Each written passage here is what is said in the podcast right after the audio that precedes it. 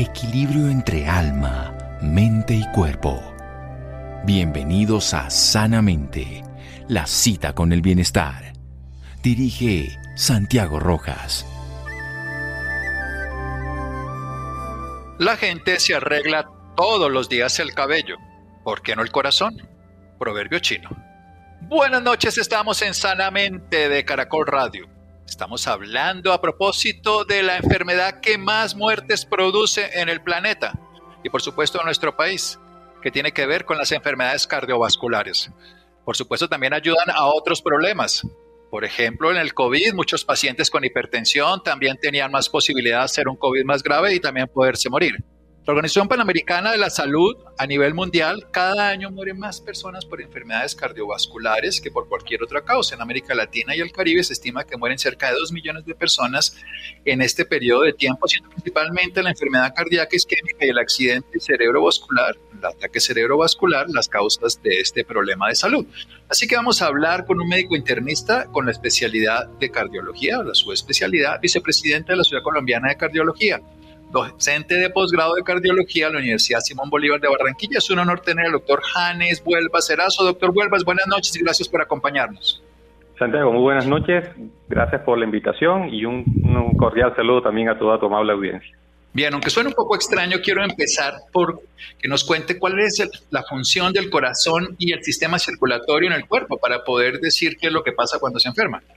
Sí, digamos que el, el sistema circulatorio, junto con el corazón, obviamente que hace parte de ese sistema circulatorio, es un sistema que se encarga de bombear, digámoslo así, la sangre que necesita cada parte de nuestro ser y que para eso tiene la utiliza ciertos conductos que son las arterias que llevan la sangre directamente del corazón hacia todos los órganos del sistema y el sistema venoso que recoge toda la sangre y la lleva nuevamente al corazón que envía a los pulmones, la recibe oxigenada y se vuelve a repetir el ciclo eh, permanentemente.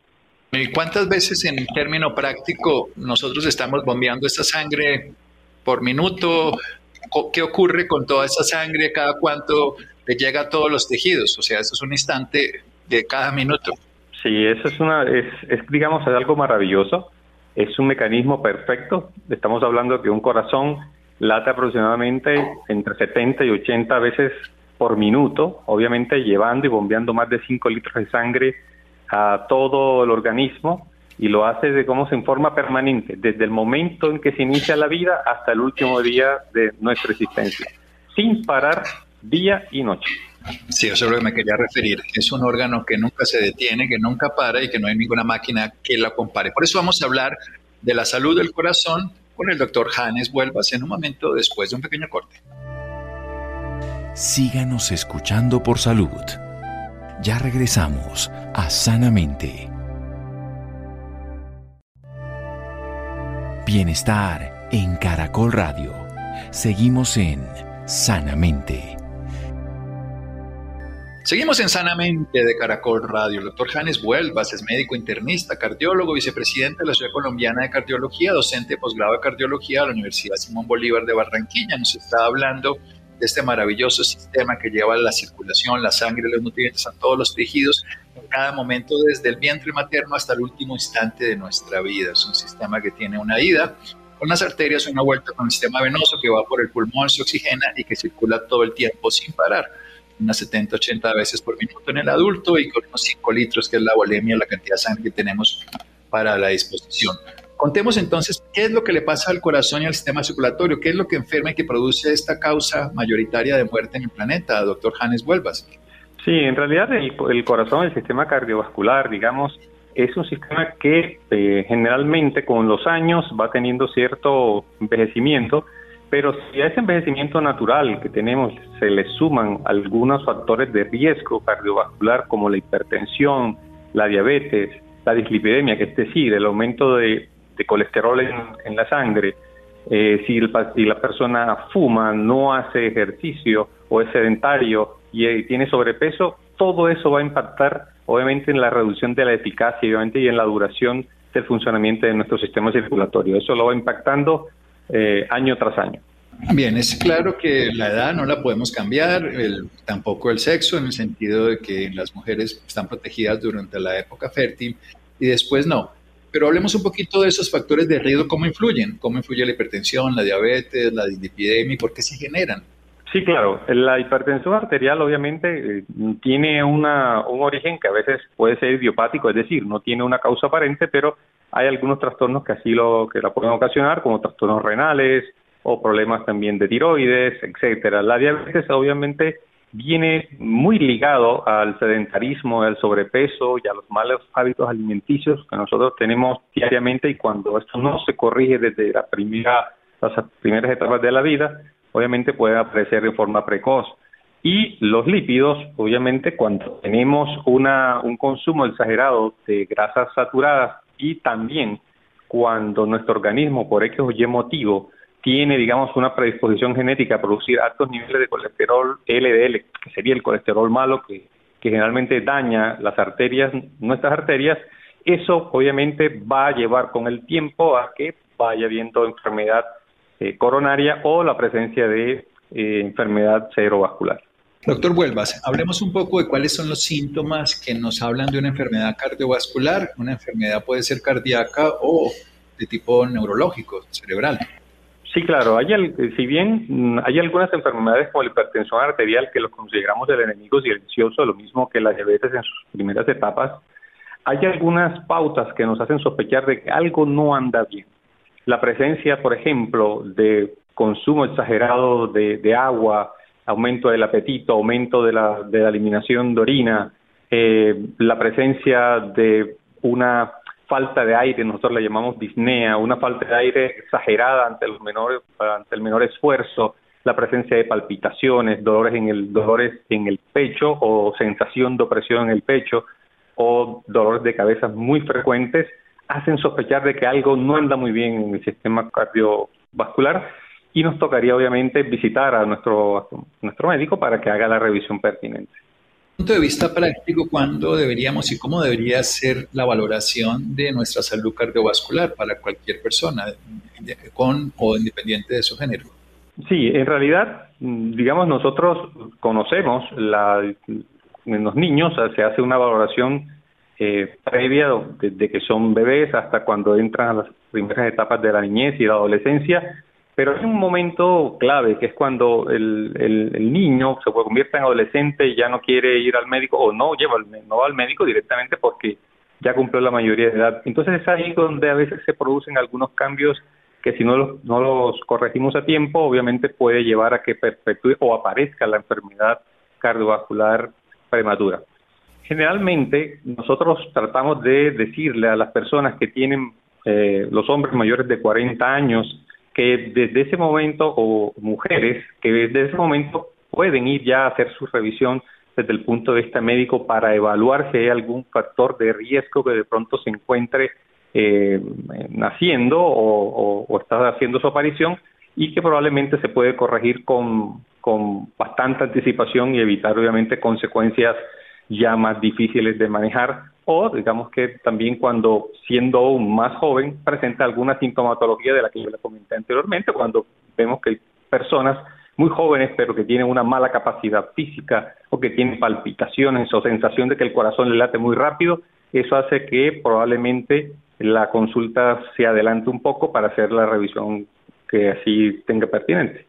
¿Cuáles son los exámenes indicados para una persona ya sea mayor de 40 años o más joven que le falte el aire, que tenga preocupaciones, opresión en el pecho, dolor de cabeza frecuente? ¿Para qué, qué evaluación le hace un médico y sobre todo un cardiólogo para tener la certeza de un diagnóstico de una enfermedad cardiovascular? Sí, eh, generalmente un buen examen físico, una buena historia clínica es parte fundamental. Los antecedentes también cuentan mucho. Por ejemplo, tener un antecedente de un familiar, hombre directo, llámese un hermano, papá, eh, menor de 55 años que haya tenido un evento coronario, que haya fallecido, o mujeres o eh, con una, un familiar directo eh, menor de 60 años que haya tenido enfermedad coronaria o haya tenido un evento coronario, es un factor clave para tenerlo en cuenta. Lo otro es, obviamente, eh, hacer exámenes de rigor. En este caso se hacen se hace electrocardiograma y se hace también exámenes de laboratorio como lípidos, es decir, colesterol, triglicéridos, glicemia en ayunas, un examen de orina, evaluar la función renal y con eso, digamos, podemos hacer una evaluación inicial. Si encontramos algún tipo de alteración dentro de estos exámenes iniciales, ya podemos ir a hacer exámenes más a fondo como un ecocardiograma, que es un estudio que viene siendo como una especie de ecografía eh, del corazón para evaluar directamente su estructura y ver si tiene alguna normalidad. Bien, eso es en cuanto a lo que llamaríamos una enfermedad de válvulas o una enfermedad de estructura. ¿Y cómo se diagnostica la enfermedad isquémica coronaria, que es la que produce el infarto ante la angina de pecho? Bien, cuando los pacientes ya tienen algún tipo de sintomatología, es decir, tienen una, una disnea, como dije, una, o sea, eso significa una falta de aire exagerada ante cualquier esfuerzo físico que de pronto no sea tan, tan fuerte, o la presencia de palpitaciones o sensación de opresión torácica o de dolor que de pronto se irradia al maxilar inferior o al brazo izquierdo.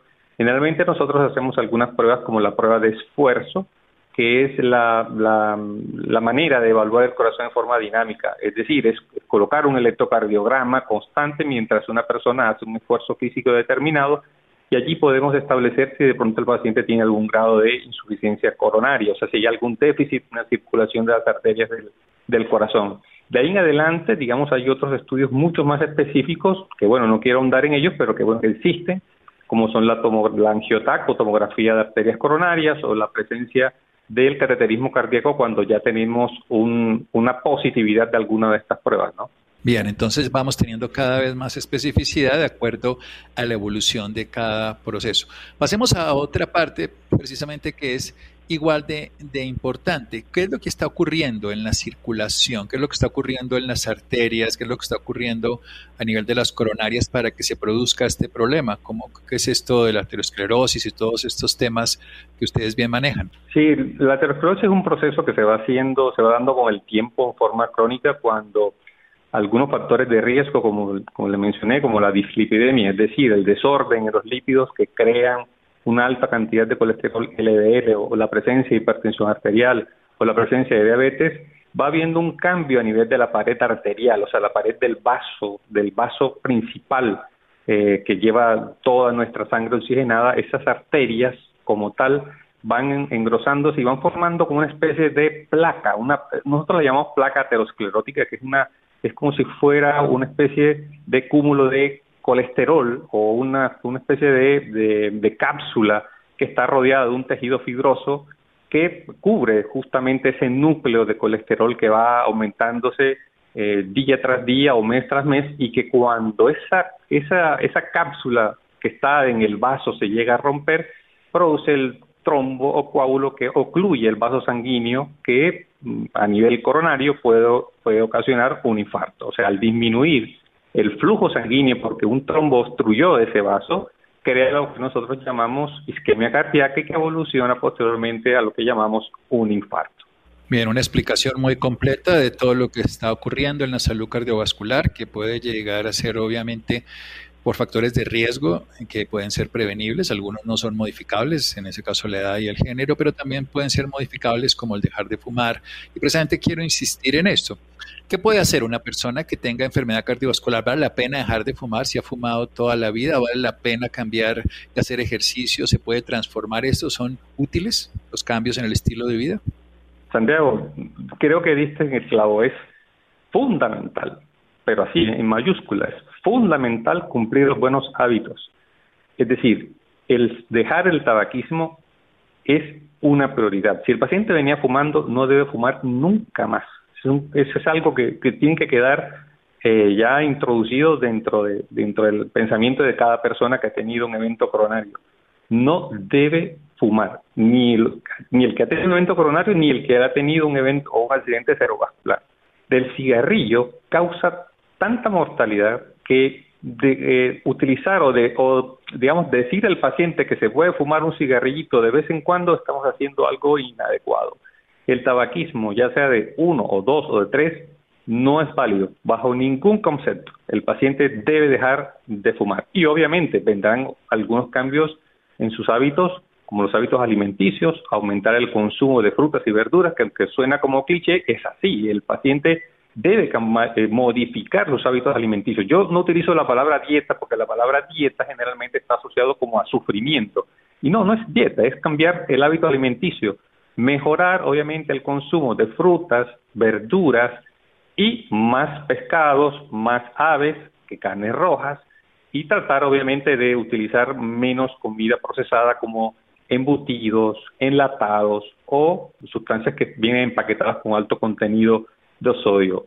Y ni hablar obviamente de el hacer la actividad física diaria aproximadamente 150 minutos a la semana. Yo siempre les digo cinco días a la semana de 30 minutos de caminata es suficiente como para mantener una buena salud cardiovascular. Además de eso, obviamente, consultar al médico para que midan sus niveles de colesterol, miden sus niveles de glicemia para que tenga todo en orden y evitar complicaciones. Sí, lo importante es que la gran mayoría de estos procesos se pueden manejar con medicamentos, se pueden prevenir con hábitos de vida, se pueden incluso tratar ya con procedimientos más adecuados, el STEN, lo que se requiera. Ya para terminar, ¿cómo está la situación de la salud de los colombianos a nivel cardiovascular frente a la región o frente al mundo? ¿Estamos en las buenas, en las malas? ¿Qué recomendación general final nos da, doctor? Sí, nosotros lamentablemente en Colombia tenemos una alta incidencia de diabetes, por ejemplo, Estamos hablando de una incidencia entre un 9 y un 10%, es una incidencia bastante alta cuando nos comparamos con los demás países de Latinoamérica. Tenemos también una incidencia importante de hipertensión arterial y de dislipidemia, es decir, alteración en los lípidos, lo que tiene que ver con el colesterol y triglicéridos.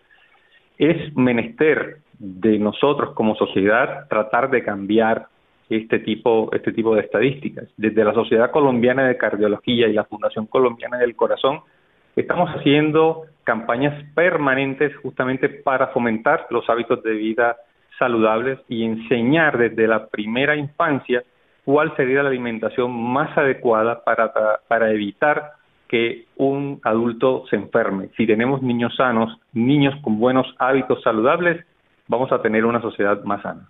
Depende plenamente de nosotros y tenemos toda la posibilidad como humanidad, como en este caso específicamente como colombianos. ¿Dónde lo podemos encontrar a usted o tener más información al respecto? Fundamental, el 33% de las muertes son por enfermedades cardiovasculares.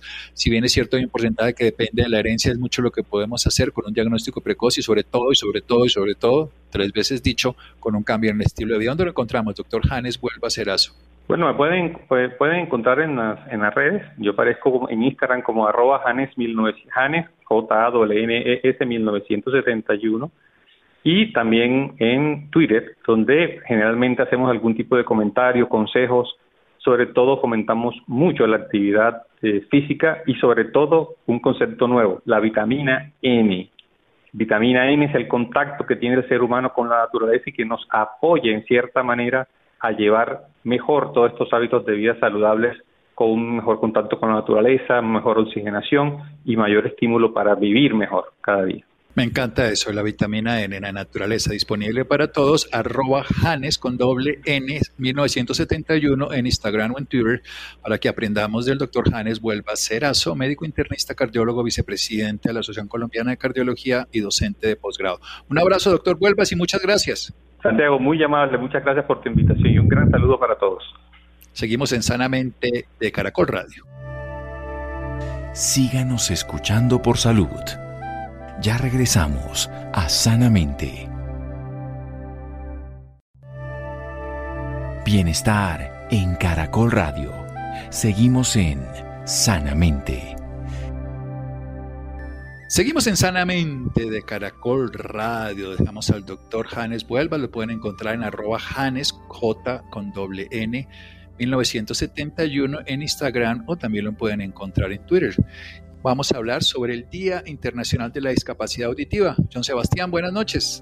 Muy buenas noches para el doctor Santiago y buenas noches para todos nuestros oyentes. Como siempre traemos temas interesantes de salud, cuidado y bienestar. Por eso hoy hablaremos sobre el Día Internacional de las Personas con Discapacidad Auditiva, algunas recomendaciones y cómo prevenir la pérdida auditiva. Por eso hemos invitado a Lady Camacho, audióloga y coordinadora de calidad y entrenamiento de GAES. Lady, bienvenida y gracias por estar con nosotros. Hola John, buenas noches. Buenas noches para el doctor Santiago y para todos los oyentes. Muchas gracias por este espacio. Bueno, Lady, en septiembre conmemoramos el Día Internacional de las Personas con Discapacidad Auditiva y el censo más reciente fue en el 2018, donde se estima que el número de colombianos que reportaron ser sordas o tener una importante eh, dificultad para oír son aproximadamente 315 mil personas. Lady, ¿qué es la pérdida auditiva? Bueno, John, la pérdida auditiva es esa dificultad, esa disminución en la capacidad de captar sonidos, ¿sí? Eh, esta pérdida auditiva puede afectar la capacidad de comunicarse de las personas. Entonces, estamos hablando que esta pérdida se puede presentar en cualquier etapa de la vida y que va a afectar mi desempeño, si es en la etapa escolar, si es en la etapa laboral o si ya es la comunicación o el, mi participación en la sociedad cuando ya hablamos de un grupo en edad más avanzada. Lady, ¿por qué se da la pérdida auditiva? Bueno, hay, hay múltiples factores que pueden llevar a una persona a tener una pérdida auditiva, desde problemas genéticos, complicaciones en el parto, infecciones que se llaman otitis y estas otitis las podemos adquirir hasta por entrar a una piscina, eh, podemos tener pérdida auditiva por la exposición a ruidos fuertes, podemos tener pérdida auditiva por la toma de medicamentos para el, tratamiento de algunas patologías y también podemos tener una pérdida auditiva propia por la edad que se llama presbiacusia. Sí, entonces como, como vemos, pues hay muchos factores que pueden llevar a una persona a tener pérdida auditiva. ¿Cómo afecta la salud mental la pérdida de este sentido? Bueno, estudios recientes eh, hablan de cómo una persona puede llegar, de hecho, a tener depresión por la pérdida auditiva. ¿Por qué? Porque las personas que tienen pérdida auditiva y que no se ha establecido un tratamiento o no han eh, intervenido esta pérdida, empiezan a aislarse. ¿Por qué? Porque tengo que estar todo el tiempo pidiendo que me repitan lo que me dicen porque entiendo partes del mensaje, de la información que me están dando, porque empiezo a sentir que no soy útil o no puedo realizar ciertas tareas de forma independiente. ¿sí? Quizá quienes nos escuchan se sentirán identificados en una situación.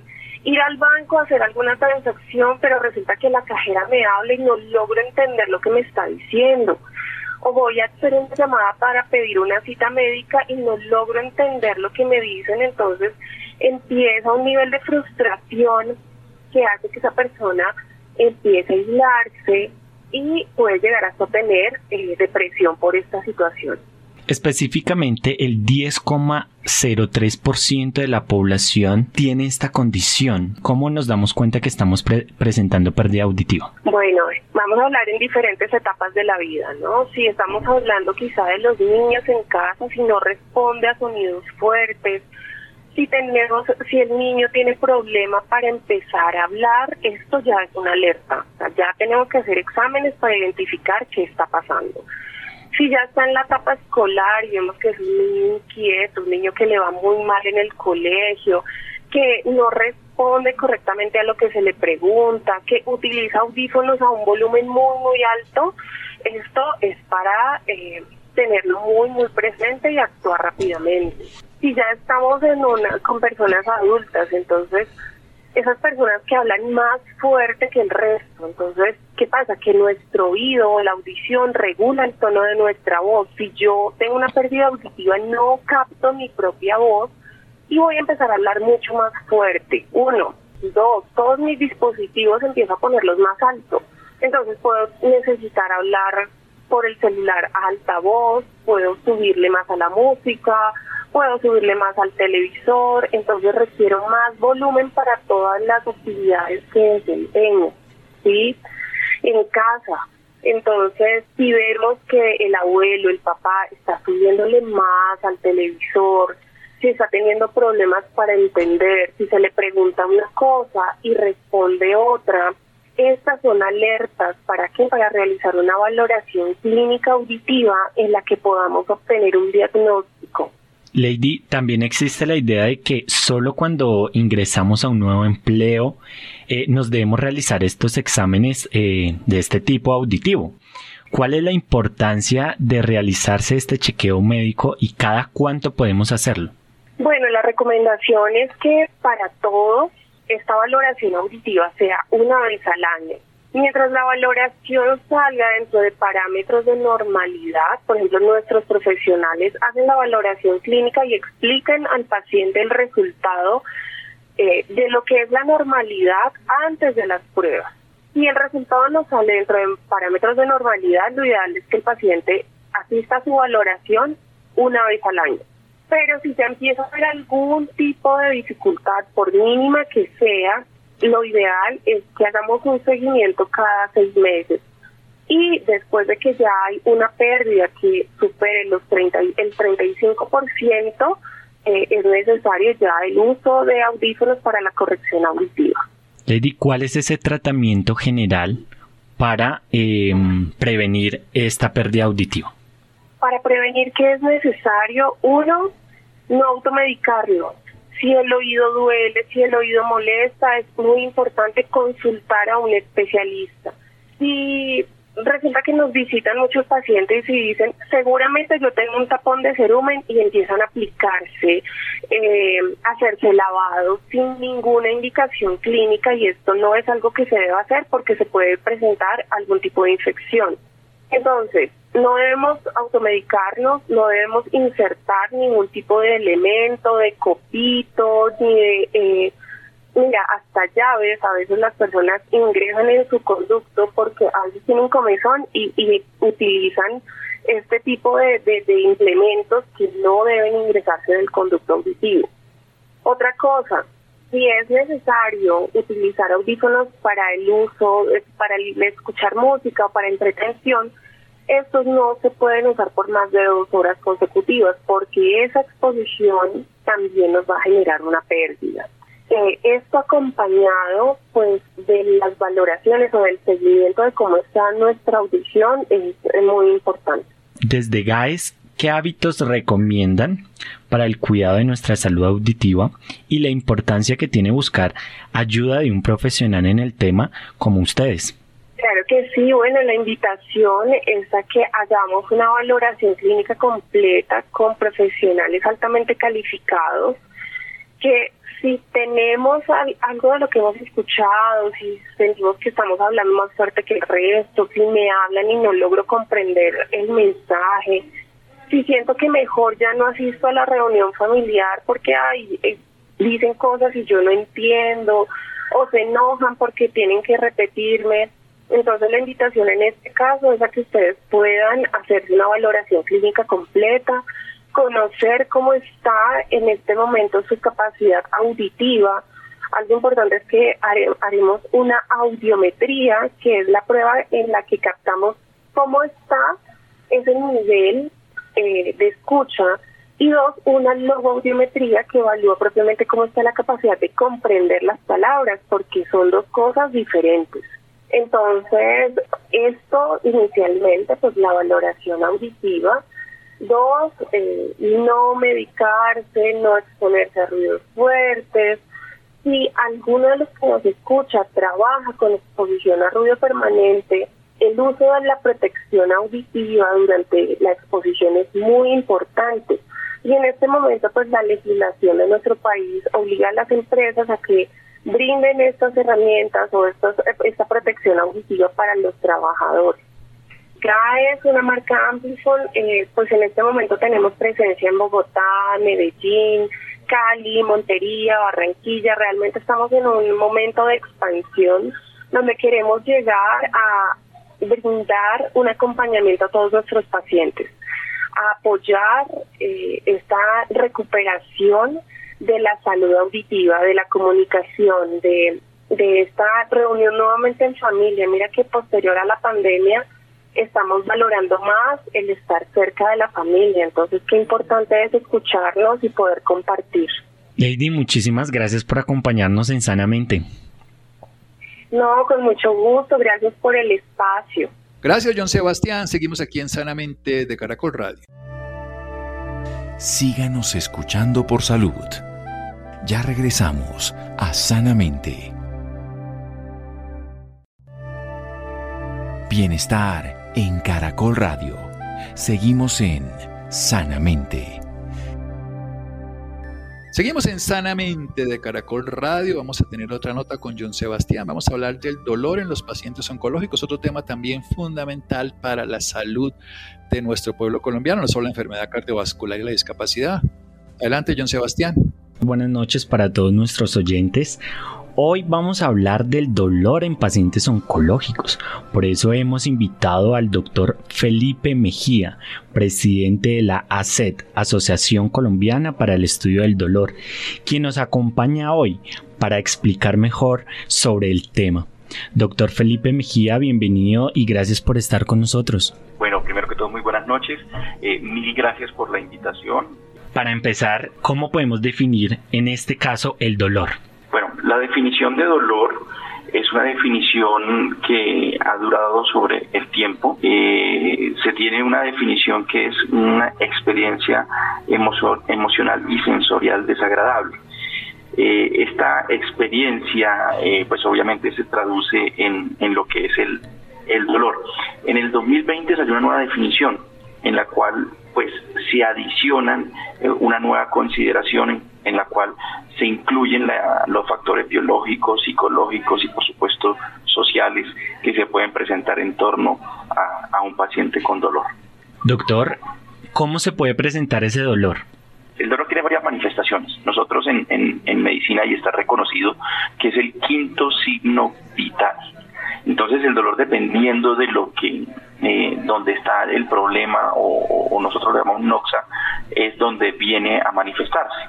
Entonces, por ejemplo, un dolor en el pecho eh, puede ser sugestivo de un, de un infarto. Un dolor abdominal en la parte inferior del abdomen, más hacia la derecha, pues puede ser sugestivo de una apendicitis. Y nosotros lo clasificamos dependiendo de, digamos, las características en un dolor somático, en un dolor neuropático, en un dolor nociplástico o en un dolor psicógeno. Doctor, ¿cuáles son esos principales síntomas eh, pues para poder decir estoy presentando este dolor y probablemente esté asociado a un diagnóstico de cáncer? Bueno, mira, hay algo muy importante aquí y es el tiempo de evolución del dolor. El, el, cuando lamentablemente tenemos el dolor como signo primordial en algunos temas oncológicos o en diagnóstico de cáncer, son dolores que empiezan a recidivar y a permanecer e inclusive a ser más gravativos en el tiempo. Aumentan más de intensidad en el paso del tiempo y pues obviamente eh, que inicialmente podrían tener mejoría, hay momentos en los cuales definitivamente no se tiene nada de mejoría y es cuando se presentan, digamos, la sospecha clínica de que este dolor que se ha cronificado o que ha permanecido en un lapso de tiempo que no ha mejorado, pues puede tener una condición de base que lo esté generando y pues obviamente en algunos casos eh, la consideración de la patología oncológica, por supuesto. Doctor, podemos decir que el dolor no es el síntoma más frecuente en las personas que tienen un diagnóstico de tumor maligno o de cáncer. Eh, sí es el que más puede generar afectación en la calidad de vida de cualquier persona eh, que padece esta enfermedad. ¿Cuál es ese diagnóstico y cómo se puede tratar? Bueno, aquí hay algo importante para resaltar. Definitivamente el dolor eh, no necesariamente digamos, no es que no sea lo más frecuente, hay, hay tumores en los cuales el paciente debuta sin dolor. Pero, pero quiero hacer la salvedad que, por ejemplo, hay cánceres de mama que lo primero que hay es un dolor en la mama y eso puede generar dolor. ¿Sí? No de la misma intensidad que puede tener un dolor oncológico en, una, en un estadio mucho más avanzado, en el cual pues obviamente se presenta y que nos toca emplear estrategias para tratar de controlar o mitigar ese dolor, pero sí, por supuesto, eh, se pueden presentar dolores que son los que nos prenden las alarmas. Entonces, en ese orden de ideas, pues hay dos grandes, digamos, eh, polos. Uno, que pueden ser estadios iniciales, que pueden ser una molestia, un dolor muy leve, y que pueden diagnosticar o pueden ir acompañados ya con un diagnóstico oncológico. Y dos, los pacientes que tienen una neoplasia avanzada, y que por supuesto debutan con un dolor mucho más eh, difícil de controlar. El dolor es un punto cardinal, ¿sí? Casi el 60 al 70% de los pacientes que tienen una patología, digamos, de este tipo, pueden debutar con dolor. En ese orden, nosotros es cuando referimos y hacemos el diagnóstico. lo más importante en medicina, cuando nos enfrentemos a algún síntoma, es saber por qué lo está generando. No caer en el error de tengo el síntoma y me tomo, tengo el dolor y me voy a tomar un analgésico. Ahí es donde pecamos. Ahí es donde caemos en el error. Porque no es controlar el síntoma, es buscar la causa que está generando ese síntoma para de esa manera poder tipificarlo y definir si existe una patología, por supuesto, que nos genere, digamos, el interés en el caso de una patología oncológica. Doctor Felipe, acerca del uso de los medicamentos, ¿qué nos puede decir? Bueno, mira, el uso de medicamentos en dolor es muy amplio. En Colombia contamos con uno de los mejores, se puede decir así, el mejor listado de medicamentos que hay casi en toda Latinoamérica, la mejor cobertura en esquemas de tratamiento lo tiene Colombia comparando con otros países, definitivamente Colombia es abanderado. Eso nos permite eh, contar con recursos tecnológicos en farma para poder controlar y mitigar este tipo de dolores. Aquí quiero abrir un paréntesis, si bien me lo permites, y, abusando esta noche de ustedes, y es eh, contarles que lamentablemente también hay un abuso de medicamentos de autoformulación eh, lamentablemente en eh, los AINES, y lo digo porque me pasó a título personal un día que iba, había llegado a una ciudad y me desplazaba en el, en el transfer, en el transporte, y tenía dolor de cabeza, y me dice el señor, muy querido y muy amable, ¿y qué tiene? Entonces le dije, no, un poco de dolor de cabeza. Me dijo, pues mira, a mí me pasa tomándome una Advil y un ibuprofeno. Entonces yo le dije, ¿y usted sabe qué son los dos? Entonces me dijo, sí, no, el Advil sirve mucho, el ibuprofeno lo refuerza. Y resulta que ambos son la misma molécula. Entonces, ahí es donde va el desconocimiento. Y ahí donde pueden pecar, digamos, eh, algunos eh, familiares recomendando medicamentos, algunos amigos recomendando medicamentos y tener presente que nadie conoce si esa persona es alérgica o no. Y muchas de las situaciones que se presentan, inclusive a veces de automedicaciones, porque no o les cuesta trabajo ir a un médico o a veces la accesibilidad no es buena o, o, prefieren quedarse y, y seguir la recomendación de esa persona que le dijo y muchas veces también hay mucha consulta de medicina alternativa, de remedios caseros, pero cabe resaltar que inclusive hemos tenido, ah, yo recuerdo mucho de complicaciones de esos tipos de remedios caseros. Hay muchos que alteran la coagulación y hay pacientes propensos o que toman medicina para la coagulación y llegaban sobre anticoagulados. ¿Pero por qué? No, me dieron una agüita de tal cosita, ah, caramba, es que eso tiene una reacción cruzada con estos medicamentos. Entonces, ahí es donde entra en juego, digamos, la conciencia de cada uno o el, el autocriticarme, decir, venga, mejor voy, o autorregularme, si se puede decir así, autorregularme, decirme, mejor voy al médico a que me vea y considere si esto amerita un manejo adicional porque ahí es el problema. Doctor, también podemos hablar de una estadística acerca de que no se conoce o no se habla de este tema. Eh, se mencionaba que un muestreo de, de la ACET acerca del 90% de las cátedras de pregrados de medicina no cuenta con un programa específico de manejo del dolor. Cuéntenos acerca un poco de esto.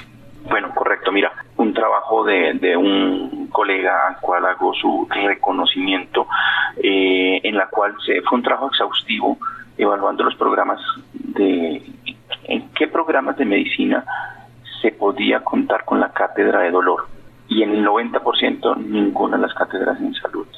En medicina, en pregrado, cuentan con la cátedra de dolor. Eso para nosotros es muy preocupante, bastante preocupante, porque a pesar de que tienen implícito el manejo de dolor, no existe algo definido, puntual, para tener claros conocimientos en el manejo adecuado y tratamiento del dolor. Cada año reunimos a especialistas internacionales, speakers internacionales, speakers nacionales de muy alto nivel, por supuesto, eh, con una formación académica completa, con una formación académica que les permite participar en este tipo de eventos y promulgar el conocimiento científico. Entonces, encontramos desde diferentes aspectos, desde aspectos eh, básicos, todo lo enfocado al manejo del dolor, desde el abordaje de la farmacoterapia, desde el abordaje medicina homeopática, desde el abordaje de la medicina regenerativa e inclusive desde el abordaje mismo de la medicina del componente emocional y del intervencionismo analgésico que ha ganado un gran espacio en la resolución y paliación de manejos en pacientes con dolor, tanto oncológico como no oncológico. Doctor, y por último, cuéntenos cuáles serían esas recomendaciones que usted como profesional del dolor nos daría pues para poder manejarlo y eh, buscar ayuda, especialmente de esos especialistas. Sí, lo primero que todo es cuando tengan un dolor que ha venido repitiéndose, que inclusive es gravativo, que cada vez es un poco más intenso, que ha permanecido y que por el contrario está generando unos síntomas adicionales, es muy oportuno poder consultar. Pero todo tipo de dolor, ojalá pudiera llegar a ser consultado, porque muchas veces cuando nos llegan pacientes ya con dolores más cronificados, un poco más difíciles de manejar, se vuelve un entorno más complejo. Lo otro, no se automediquen. Yo siempre lo he dicho en las entrevistas y al personal médico y a mis pacientes sobre todo, uno siempre tiene que la persona que a veces le recomienda, ay, tómate esto que a mí me sirvió. No, por favor. O sea, todos somos diferentes, todos podemos tener maneras de reaccionar a algunos esquemas. Y si tú controlas ese síntoma, puedes estar enmascarando una patología. Entonces lo primordial es consultar para hacer un diagnóstico adecuado y de esa manera instaurar un tratamiento que bien merezca el concurso, obviamente, de un médico capacitado para enfrentar ese tipo de patologías. La importancia siempre de consultar a nuestro médico o especialista en, en la salud. Doctor Felipe Mejía, muchísimas gracias por estar con nosotros en Sanamente. Un gran abrazo para ustedes, desearles una feliz noche, desearles que se sigan cuidando, acordémonos que no hay que bajar la guardia y dejar el mensaje, no nos automediquemos. Gracias, John Sebastián, gracias a Mario, gracias a Isidro y a Ricardo Ya quédense con una voz en el camino con Ley Martin. Caracol piensa en ti. Buenas noches.